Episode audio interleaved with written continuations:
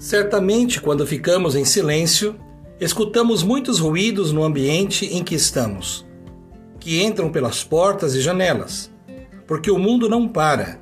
A agitação permanece em movimento, quase sem pausas e sem quietude.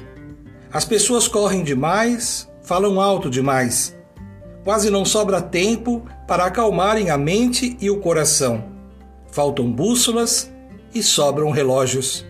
Sim, as pessoas contam o tempo e esquecem de buscar o próprio norte. Passos trôpegos se perdem na longa jornada entre o hoje e o amanhã. Quando chega a noite, os olhos se fecham, mas a cabeça continua devorando as palavras, os sons, as angústias e as incertezas, tudo que foi acumulado ao longo do dia. Quando o silêncio fala, precisamos decifrar suas mensagens para darmos um novo sentido à nossa vida. Cultivando a cultura de paz, um grande abraço.